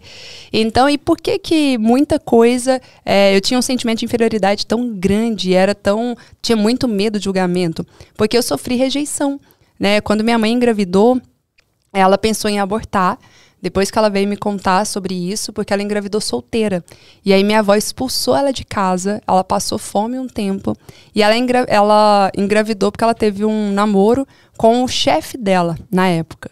Só que aí minha mãe, muito jovem, porque ela tinha só 19 anos, ela pensou e falou assim: Nossa, ele vai pensar que eu engravidei de propósito por conta do dinheiro dele. Então eu vou pedir demissão e não vou falar logo de cara para ele sobre isso pediu demissão e ela ficou sem emprego, sem casa, passando fome com um bebê na barriga. Olha a culpa. Olha a culpa. Olha a culpa. Olha a responsabilização pelo que não é sua responsabilidade. Exatamente. E ela não fez sozinha, mas ela, em vez de pedir ajuda na, na imaturidade ainda dos 19 ah, anos. Imagina. E aí o que, que aconteceu foi que só quando eu nasci que ela contou pro meu pai biológico que eu era filha. Só que meu pai biológico já não teve interesse mais de assumir naquele momento. E ela conheceu nessa jornada aí de o que, que eu vou fazer da vida. Ela pegou um ônibus rodoviário foi para Gurupi, de Goiânia para Gurupi, e lá ela conheceu o meu pai de criação, que era um militar, que estava viajando a trabalho, e ele começou a conversar com ela, gostou, tal, e ele falou assim: "Nossa, é, você é bonita, grávida, né?" E ela contou a história de, dela. Ele falou assim: "Sou estéreo, morro de vontade de ter filho, deixa eu casar com você e eu assumo essa criança." E aí casou, assumiu. Até os meus 11 anos de idade eu cresci pensando que ele era o meu pai biológico também, mas para mim ele é o meu pai. Só que com 11 anos ele faleceu. Ele teve um assassinato, porque quem trabalha nessa área militar está suscetível a isso, né? Então, é, seis tiros. E aí, quando ele faleceu, eu fiquei sabendo do meu pai biológico, quis ir atrás. E aí, tudo com 11 anos, um marco, assim. E aí, o meu pai biológico falou que não tinha interesse. Ele falou: Ó, se você quiser entrar na justiça para eu cumprir com os deveres de pai, tá tudo certo, mas não espere de mim amor porque eu nunca convivi com você, então não tem como eu te oferecer isso. E aí, para mim, foi um baque, porque com 11 anos eu pensei, perdi meu pai é, de criação, mas ganhei um outro pai. E aí eu criei toda uma ilusão de que seria castelo e princesa e príncipe. Eu falei, nossa, agora eu vou ter um outro pai, ele vai me receber com muito carinho tal, expectativa versus realidade. E aí a realidade não foi essa, só que ali eu lidei bem aparentemente. Mas dentro de mim, eu comecei a trabalhar a questão da rejeição. Então, muita pessoa fala, nossa, que madura, né? A Tati, ela conseguiu lidar super bem com essa situação, viu até o lado positivo. Eu lembro que na época eu falava assim, não, tá tudo certo, é bom que eu vou amadurecer mais rápido, vou ajudar minha mãe e tal. E eu achava que era lindo eu amadurecer mais rápido e passar por situações que poucas pessoas passaram. Só que aí, na hora que eu vi, eu falei, gente, e aí eu tive muita dificuldade. Tipo, hoje eu tô com 36 anos. Agora que a gente tem falado de casar, eu e Cadu tal, mas até nos meus relacionamentos eu percebi, se eu não tivesse feito vários cursos de autoconhecimento, se eu não tivesse passado por terapia, talvez eu ficasse pra titia mesmo, ia ficar Fica. solteira a vida inteira. Fica porque vai muito além do racional. E, e, e tem uma briga maluca, Tati, ampliando, né? Não estou falando de ti assim. Tem uma parte nossa porque nós somos seres da natureza que pede o relacionamento de casal. Pede e pede a maternidade e pede a família. Por quê? Porque nós somos seres da natureza Sim. e cada espécie na, na natureza tem o seu modus operandi, digamos assim. Então vamos lá. Os cavalos não formam parzinho, as galinhas não formam parzinho, os porcos não formam parzinho, para dar exemplos bobos. Mas os pinguins formam o João de Barro e a João de Barra formam. E o ser humano forma parzinho. Então tem sempre um chamado para casar e tem sempre um chamado para maternidade. Sempre, sempre. Muito profundo. Mas tem uma outra parte, que é a parte que nós chamamos lá no grupo cálculo dos dodóis, que começam a causar tanta dor na gente, e aí a gente começa a contar então, histórias, mentiras, falácias e fantasias para justificar o não seguir o fluxo da natureza. Fugir, né? Fugir, Fugir. do sofrimento. Fugir. Não, não é a hora. Não, não achei a mulher ideal. Isso não é para mim. Isso não é para mim. Olha que tô bem, ó, aqui, ó, aqui, ó. Tô bem. O que uhum. não faz falta nenhuma. Não faz Quantas falta vezes já falei isso, viu? Isso, eu tô bem, tô bem. Mergulha no trabalho, mergulha. Se, se, se distrai. Então, é, só o autoconhecimento não tem outro caminho. Inclusive, nós temos que achar uma palavra melhor para isso, porque o que se faz é autoconhecimento. Mas as pessoas não entendem o que é autoconhecimento. Não entende? Sim. E eu me lembro a primeira vez que eu ouvi, eu tenho nítido isso. Assim, eu estava na Avenida Oswaldo Aranha, em Porto Alegre. Eu já estudava e trabalhava ouvindo rádio, que eu ouvia muito rádio. Uh, eh, AM eu ouvia, eu não ouvia rádio FM. Eu ouvia rádio AM e tinha um programa na Rádio Gaúcha de Porto Alegre que era Gaúcha Comportamento. E aí a entrevistadora chamou uma terapeuta e perguntou para ela: e daí? Qual é a chave para uma vida boa? E ela disse: autoconhecimento. Falou nada, né? E eu disse, então tá. Então tá. Eu tô resolvido. Deixa eu ver esse bicho Eu aí. sei o meu nome. Não, foi pior. Eu, eu sei conheço. o meu nome, eu sei onde eu moro, eu sei o que eu faço, eu me conheço. Não preciso. Eu entendi. O nome é ruim, cara, porque ele não diz nada para as pessoas, entendeu? Não diz nada. Eu gosto muito de autoamadurecimento, porque eu confio mais que a gente não tem que se melhorar, que a gente não tem que se transformar, muito embora tudo isso venda mais, né? Que a gente tem que amadurecer conforme a vida nos oferece. Mas eu não sei, terapia as pessoas acham que é para louco, também, né? olhar né? para dentro, né? Olhar para dentro, sei lá, mas a gente tinha que achar uma palavra que as pessoas dissessem, ah, é isso. Porque a pessoa não sabe que ela não se conhece. Ela não sabe, ela acha que se conhece, né? Alguns ou outros que estão com muita dor começam a se perguntar, mas meu Deus, o que, que eu tenho aqui, né? Tem que ter alguma coisa em mim. Mas a maioria das pessoas projeta para fora, no chefe, no marido, no pai, na mãe, no país, no governo. E geralmente só quando a dor vem, né? Tipo, nossa, ah, passei por três separações, passei, por que que nada dá certo? Quebrei três empresas, por que que eu tô repetindo Algo padrões? Dor, né? Algo relacionado sempre, à dor. Eu sempre questionei por que precisa ser pela dor. Exatamente. Porque não podemos achar um caminho pelo amor. E eu sempre fui questionar isso, e eu nunca encontrei, mas existem viradas pelo amor, mas a maioria das viradas Extrema, são pela dor. Extrema, pela e, dor. E talvez na nossa audiência aqui fica o convite. Cada um tem a sua história, cada um tem uma dor. Não fica fugindo dessa dor. Vai lá olhar para essa dor, vai acolher. E ali pode estar o seu grande salto. Como você deu e você fala no seu trabalho. Você tem a sua história, você tem algo de bom. Imagina se você guardasse. Imagina se você guardasse e ficasse a menina tímida pro resto da vida. A gente não Sim. teria hoje esse movimento gigantesco que você faz. Então, sai aí um pouquinho da casinha, se desafia, mesmo olhando para dor como ela é, como. Bicho, né? é, LV5, quinta lei da vida, a vida é dor. É, eu, cada vez que eu estudo mais, eu vejo que toda vez que eu falo de uma lei, eu acho que ela é a solução para a nossa vida, né? Mas agora eu tô falando de vida é dor, eu acho que LV5 é a solução. Mas tem um problema. Se eu tô sob o domínio da mente e a mente quer evitar a dor, Eu fujo. Paraliso. eu não vou para É. dor. Eu não vou. Todo o que que a humanidade fez? O que é a civilização? Fugir da dor. É fugir da dor. Eu não ando a cavalo porque dói. Então agora eu já nem quero mais andar de, de classe econômica, eu quero andar de primeira classe, né? Quando tem referência, então. O que é anestesia, e eu sou adepto da anestesia, eu não quero ir no, no dentista sem anestesia, mas nós tiramos a dor, o que, é, o que são as nossas casas confortáveis, o que são os sapatos. Meu avô, Tati, na Serra Gaúcha, usava tamanco de madeira. Nossa. É um toque, toque, toque, e não cobria todo o pé. No inverno, temperaturas próximo de zero. Nós temos sapatos ergonômicos, sapatos Almofadados. ortopédicos, almofadados. Esses crocs que eu não uso porque eu não acho bonito, mas eu ah, sei que é confortável, não parece que tem nada no pé. E aí o ser humano não contente, ele tem atuado nos últimos anos, e aí quando digo anos, olhando em perspectiva histórica, para afastar a dor emocional. Então as pessoas não querem mais tristeza, antidepressivo, as pessoas não querem mais medo, ansiolítico. As pessoas não querem mais raiva, tem aqueles remédios para transtornos eh, de raiva e agressividade. Então nós fomos extirpando, anestesiando, anulando, diminuindo a dor. E aí foi incapacitando as pessoas de lidar com a dor da vida. Porque que eu e o Robson sempre que nos encontramos daí, tamo aí, né? Tamo aí. É uma brincadeira que a gente diz, a nossa vida segue tendo dor. Né? Sim. A tua vida mesmo com a tua bela BMW segue tendo dor. Sim. Com a tua bela audiência, com a tua bela conta bancária, segue tendo dor. E é só de nós de nós nos rendermos a essa dor, porque as leis da vida conversam uma com a outra, ou de concordar com essa dor que a gente vai viabilizar. Mas aonde está o nó? Aonde está o nó?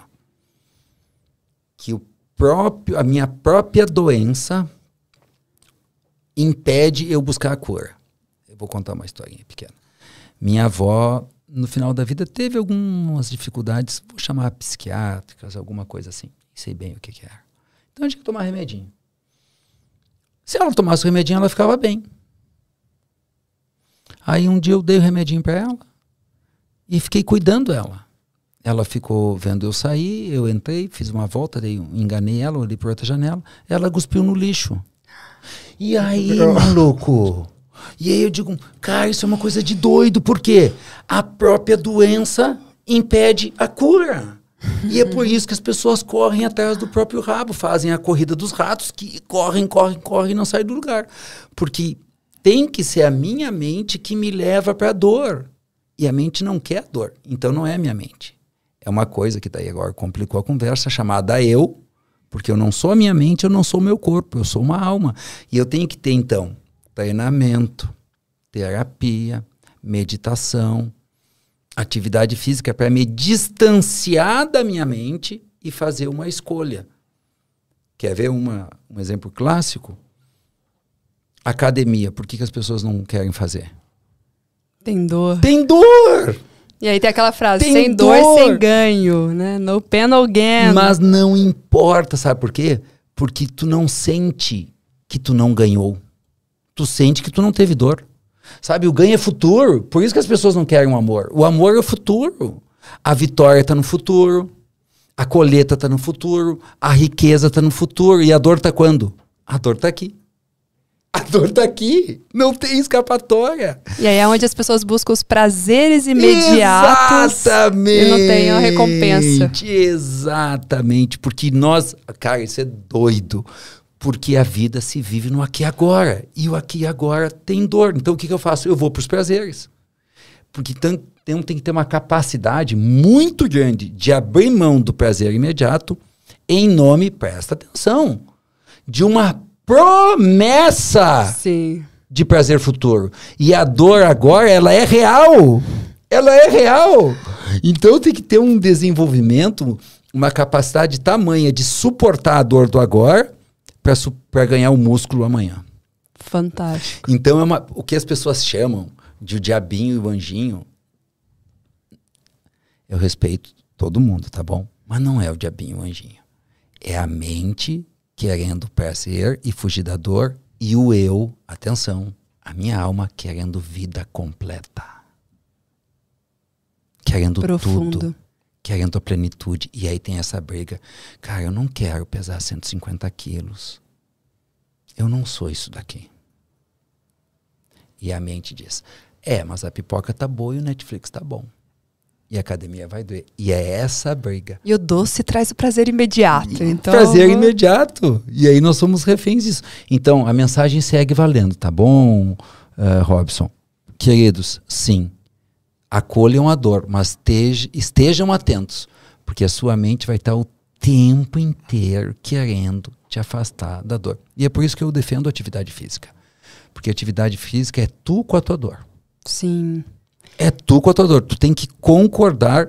Toda vez que eu vou fazer musculação ou pilates, que eu faço um dia musculação, outro pilates, um dia musculação, outro pilates, eu digo, meu Deus. Quando É. eu penso que é o resto da vida, eu digo, re- não, é só hoje. Aí Só eu hoje, invoco os é só alcoólicos hoje, anônimos, só só, hoje. Só por hoje. hoje, E quando só- eu tô lá no- no- no- na quinta repetição, eu digo, é só mais sete. É só mais seis. Eu trabalho isso também. Funciona muito. Só mais sete. Eu só penso naquela série. Tem se- coisas que eu não dou liberdade pro meu cérebro negociar. Então é um, dois, três e vai. Você não tem que pensar muito. Não dá pra dar espaço. Sabe? A melhor forma de você fazer as coisas é parar de ficar pensando e começar a agir. Então você Não sabe o que tem que fazer? Bora fazer. E isso está muito atrelado também ao conhecimento, ao desenvolvimento. É muito melhor assistir um filme no Netflix do que fazer um curso. Porque o curso é mais sério, né? Mais ma- é maçante. Alguns são até divertidos igual o nosso. Mas eu- geralmente é mais sério. E aí as pessoas fogem disso. E aí esses dias eu tava conversando com a minha mãe, né? Minha mãe fez alguns cursos de desenvolvimento pessoal e mudou muito, melhorou bastante. E aí ela ficou um ano sem fazer nada. E aí ela virou pra mim e falou: Tati, não resolve. Não resolve, porque ela voltou todo o negativismo, tudo do passado ela resgatou. E ela falou: não, não resolve, eu fiz, ó, tô sentindo as mesmas coisas que eu sentia no passado e tal. Eu falei, mãe, mas você não precisa comer todos os dias? A academia tem que ser todos os dias. Idealiza que vai resolver tudo. É a mente. Consistência. É, é uma vida inteira, são anos de traumas, são anos tendo que lidar com um monte de situações que você não esperava. E aí, de repente, você quer fazer um curso de um final de semana, uma vez na vida, e pronto? Não, o curso vai sim gerar um impacto para os próximos meses, mas você vai precisar continuar alimentando a sua mente, sabe? Então as pessoas pensam assim: ah, fiz um curso uma vez e pronto, acabou. Fiz, li um livro uma vez e pronto, acabou. Não, é algo contínuo, é algo que você tem que fazer todos os dias em frente a essa dor, perfeito. em busca da recompensa maior. O que nos leva a acreditar que a gente tem que levar o carro na revisão de seis em seis meses e não tem que levar a nós mesmos Uau. nos cuidados de tempos em tempos. O que nos leva a acreditar que a gente precisa nutrir o corpo e não precisa nutrir a alma. O que nos leva a acreditar que nós temos que reformar a nossa casa todos os anos, um pouquinho que seja, e não temos que cuidar de nós mesmos o tempo todo. Eu dou a resposta, eu pergunto e dou a resposta. Porque fazer esse autocuidado sempre tem uma dorzinha. Tem uma dorzinha. Sempre tem uma dorzinha. Por isso que cada vez mais eu, eu me dou em conta que o grande desafio do ser humano é dizer um sim absoluto para a dor. Eu aceito que vida é dor, só que daí tem um jogo. Eu escolho a Eu dor. escolho.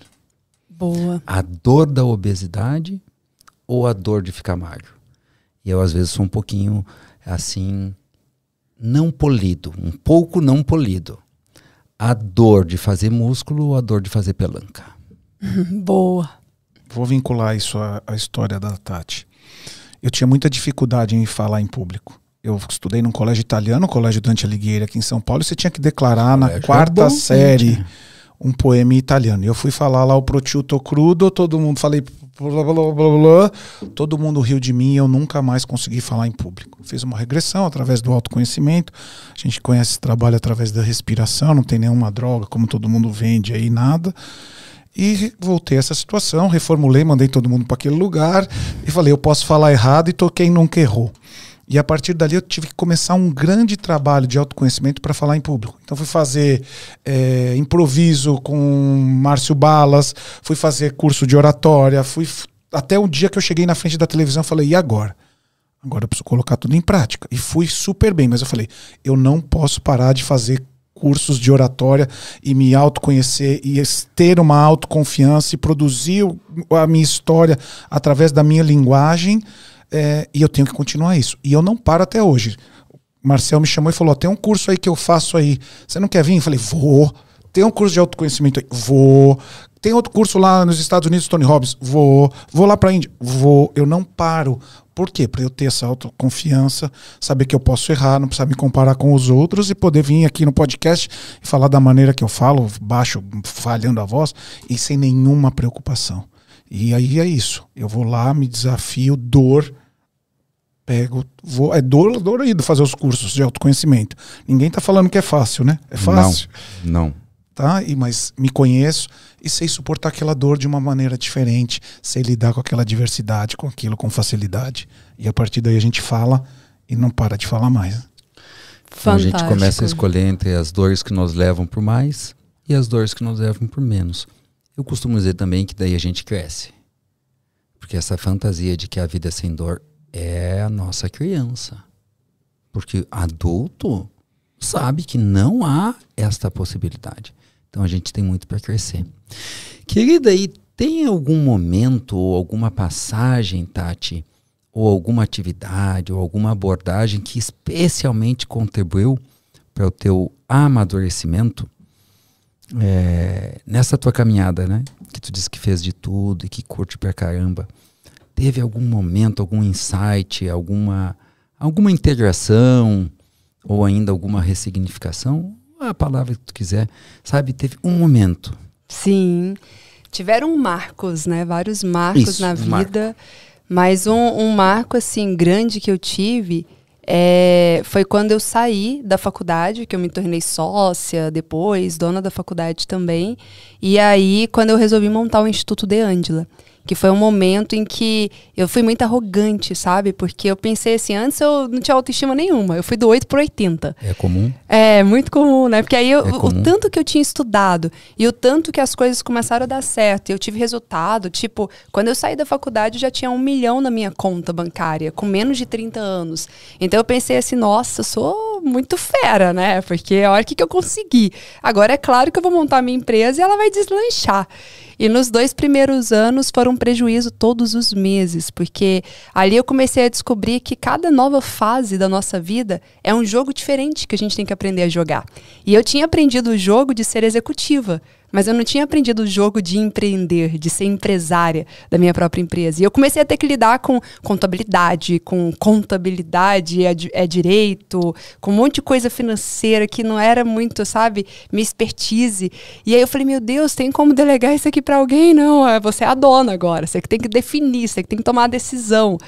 E muitas escolhas erradas que eu fiz, muito aprendizado nesse período. Chegou um momento em que eu não só é, perdi eu falo que eu investi numa universidade cara, universidade da vida. Não só ah, perdi todo um milhão também.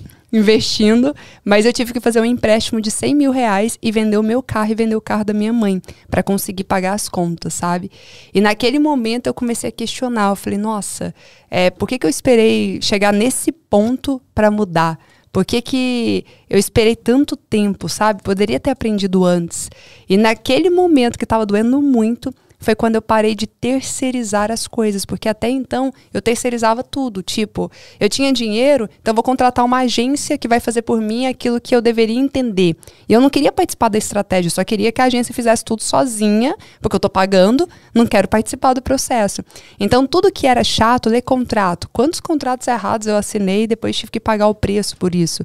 Porque eu não estava afim de ler contrato, sabe? E aí, quando eu comecei a perceber, eu falei, gente, essas coisas chatas que estão relacionadas a dor.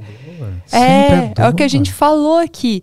E na hora que doeu muito, eu peguei e falei: não, agora eu vou fazer dar certo esse negócio. E aí eu aprendi tudo que eu não sabia, parei de delargar, porque existe a diferença entre delegar e delargar, né? Até então eu só delargava, falava, se vira que o filho é teu. Passava a bola para outras pessoas ali e queria o resultado no final. E de repente eu vi que eu preciso participar do processo, eu preciso acompanhar, eu preciso entender das estratégias da minha empresa.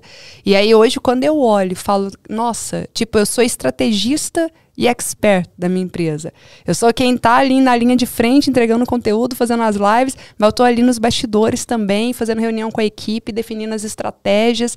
E eu sei que isso é raro para muitas pessoas, mas eu só consegui isso depois que eu aprendi. E eu falei assim: eu vou abraçar isso aqui, eu vou aprender e vou fazer dar certo. E aí o melhor de tudo foi quando em uma semana a gente fez uma campanha de vendas e que a gente faturou 1 milhão e 300. E na hora que a gente faturou aquilo, eu parei e pensei, eu falei, gente, olha como que a vida é mais simples do que a gente imagina, né? Porque quando eu perdi um milhão, eu falei, eu gastei mais de seis anos para acumular esse um milhão. Agora, quanto tempo que eu vou levar para ter de novo? Eu pensava que ia ser uma vida e se desse certo. Mas na hora que você aprende, se reinventa rápido e faz o que precisa ser feito, independente da dor, o resultado vem. E o resultado vem mais rápido do que você imagina. Tipo, numa campanha que você faz, em questão no, no ano seguinte, em uma semana, eu consegui recuperar o valor que eu tinha perdido ali atrás. Então, o mundo é essa roda gigante que você trouxe no início, né? Às vezes a gente está em cima, às vezes está embaixo, mas tudo é um aprendizado e a gente nunca volta para estaca zero. Por mais que você tenha perdido todo o dinheiro, o seu conhecimento está lá. Então, é muito mais fácil de você recuperar tudo. Se a gente é, não passasse por tudo que passou, a gente não seria quem a gente é. Eu sei que é um chavão, que é uma frase comum, mas se tu não tivesse perdido aquele milhão, tu até poderia ganhar mais, sei lá eu, 50 mil ou 100 mil por mês, mas tu não teria ter fortalecido. A minha única explicação para a dor é o fortalecimento, cara. Não tem. E é, e é fácil quando a gente olha para o músculo. Quando a gente arrebenta um músculo, causando dor nele, e vem mais, vem mais músculo, arrebenta a fibra e vem mais músculo. Sim. E emocionalmente também. Eu só Quando... lembro de uma fala do Geraldo Rufino que falou assim: foi muito bom eu comer lixo na minha infância porque o meu sistema imunológico ficou melhor. Então é mais é ou isso, menos isso. É o que não mata, fortalece. Exatamente. Quando eu era criança, caía um, um, um alimento no chão, eu comia. O que não mata, engorda o que não mata engorda. Bom. É isso aí, a mãe dizia, deixa, ele, deixa eles brincar aí que no chão que fortalece o sistema ah, É uma coisa nojenta que eu lembrei agora que eu fazia na infância. Oba! Pegava chiclete mascado no chão e mastigava. Vocês acreditam que eu já fiz eu isso? Eu acredito. Você tá... Olha. Eu vi o chiclete ali, pegava minha mãe. O que você tá mastigando, minha filha? Ah, o chiclete com a gente no chão, pensa. Ainda bem que não tinha o Covid na época, viu? Eu tenho uma frase no Resiliência Humana que é assim: o meu sucesso da noite pro dia demorou anos. E essa ah, construção. Essa tá bonitinha. Essa tá bonitinha. Essa construção de todos os anos que fez essa sua semana ser bom. Entendeu? E eu já participei de outros lançamentos, eu tomei um ferro gigantesco. E aí eu levei por isso. Não, eu paguei por esse aprendizado. Ah, eu, eu, acho, eu acho que é pagamento de aprendizado. Já que eu paguei esse aprendizado, deixa eu pegar o que, que eu aprendi aqui, o que, que eu tinha que fazer, o que eu não tinha que fazer, deixa eu colocar em prática nesse próximo. E sempre dá bom. Quando você sempre. olha com esse olho. Agora, se você sempre. fica lá na lamentação, no vitimismo, no, no negativo, aí você parece que vai repetir isso para tirar o aprendizado. Então é o sucesso que foi colhido durante toda essa estratégia. E mais uma coisa, fico convite para o Geraldo também, que é grande amigo, ah, é parceiro é da editora Gente, para estar tá aqui no podcast com a gente. Também da editora Gente. E a alegria dele é contagiante. Bora, vamos chamar Bora. o Geraldo. Nos ajuda, Tati? Nossa, demais. É, é um grande amigo. Já vê conecta. Se ele, vê se ele, se ele topa. Ele fez o... já trabalho lá no Resiliência também. É? é. Então vamos tentar. Tati, tu veio para cá, nem sabia o que ia acontecer, né? Foi. E nós estamos. Não. e eu tava esperando, falei, será que vou mandar um roteiro tal? Aí na hora que eu cheguei, falei, vai alinhar o roteiro agora. Eu adorei, eu adorei. Falei, vamos falar do coração, é o que vier no coração. Eu acho que tem que ser esse flow aí, a vida Gostoso, também. né? É, quando a gente se integra, né? a gente perde um pouquinho do controle, a gente não sabe onde vai dar, né? Sim. Mas aí também a gente vai tendo muito mais confiança na gente mesmo, sabe? Eu cada vez mais faço, eu ainda faço muitos conteúdos com lâminas, né? Mas cada vez mais faço sem lâmina e cada vez com um roteiro menos detalhado assim. Às vezes eu tenho só blocos assim, eu vou falar disso aqui. E, e nunca Lâmina igual. revela a idade, né? Não podia perder essa piada. Lâminas, eu lembrei do retroprojetor. Você colocava. Eu comecei com o retroprojetor, sim. Eu comecei Na hora com o que falou retroprojetor, lâmina, sim. falei, Cara, gente quando eu vi um slides. retroprojetor, eu fiquei maluco, cara. Quando eu vi um retroprojetor, assim, Nossa, que eu me apaixonei, comprei um. Comprei um. Mas eu quero te... Retroprojetor é aquele que você colocava a folha ou é aquele que você colocava as... Que ele é mimeógrafo. Ah, tá. E aquele, o, o retroprojetor não O que dos você colocava slides é mais antigo Esse- ainda. esse Slide é rodava, mais fazia- antigo, aqui é slides. Ah, entendi. E lâmina, que era uma lâmina transparente, e aí tinha um espelho que Sim. colocava a luz, pegava no Deixa eu espelho e ficar projetava quieto na que eu tô revelando minha idade. É. Tem que traduzir, porque tem gente que vai ouvir aqui e vai não entender o que, que eles estão falando, o que, que é isso. Tati, mas eu quero te surpreender mais um pouquinho. Eu quero te dar um estímulo muito doido, assim. E agora, Tati? E agora, os agora? próximos passos? E agora? O que, que a gente vai fazer? Muito bom. E, e principalmente diante desse cenário, né, que a gente está vivendo aí, quando eu vi sobre a guerra, a questão da inflação, várias questões, e aí me veio muito forte assim na mente a questão de vamos focar naquilo que a gente pode influenciar, que é a nossa Essa- própria vida, Tem sabe? Então, um exercício assim que eu vislumbro de fazer, até quando eu vim pra cá eu tava pensando, falei, nossa, nos meus momentos mais difíceis, eu lia biografias de pessoas que deram muito certo. Eu assistia filmes baseados em fatos reais, porque a gente vê a jornadinha do herói Adoro, ali Adoro. me inspiro demais. E a gente entende que sim, que tipo já houveram outras guerras e passou e algumas pessoas se sobressaíram e conseguiram ter, sabe, uma vida incrível mesmo diante do caos. Então a ideia é, tá, tem um caos que a gente não tem como controlar, né? É o resumo de tudo que a gente Sempre falou assim. Mas o que, que depende de mim? O que, que eu posso fazer? Então, um cuidado assim que eu quero trabalhar bastante é o, a inteligência emocional, o esforço para ter a sanidade mental diante do caos que está acontecendo, porque nós somos hum- humanos. Então não tem jeito. Eu evito até de ver as notícias ruins. Falei, não quero saber, eu quero ficar a par mesmo, não quero nem ter noção do que está acontecendo aqui, porque eu fico impressionada. Aí isso já afeta o meu sono restaurador, aí eu já não consigo mais me concentrar tão bem nas atividades, que eu fico preocupada. E a preocupação é aquilo, né? É pré-ocupar por algo que ou você não tem controle ou você nem sabe se vai acontecer ou não. Tem uma frase de Del Carne que eu gosto muito que ele fala assim, que é que, que é ansiedade, né? Você tá ansioso aí por um futuro que você não consegue controlar.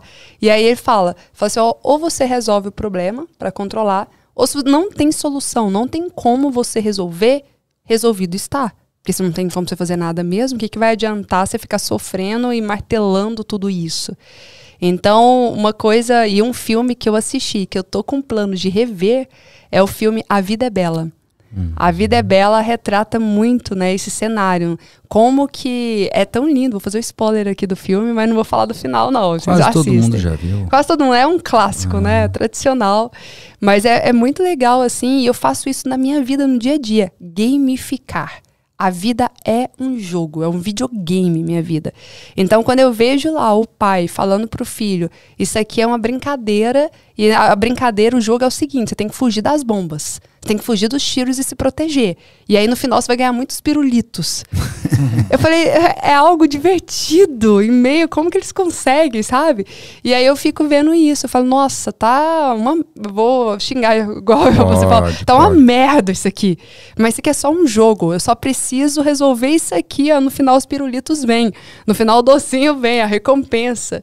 Então, é muito tratar isso. Eu pretendo reassistir esse filme e ver uma forma de aplicar assim na vida, independente da inflação, independente da política, da economia, da guerra, da pandemia ou do cenário que tiver, é conseguir ter essa sanidade mental e fazer o meu melhor todos os dias. Muito, Muito bom. querida. A gente sempre termina perguntando por que valeu a pena. Por que valeu a pena tu participares do Vida é Podcast?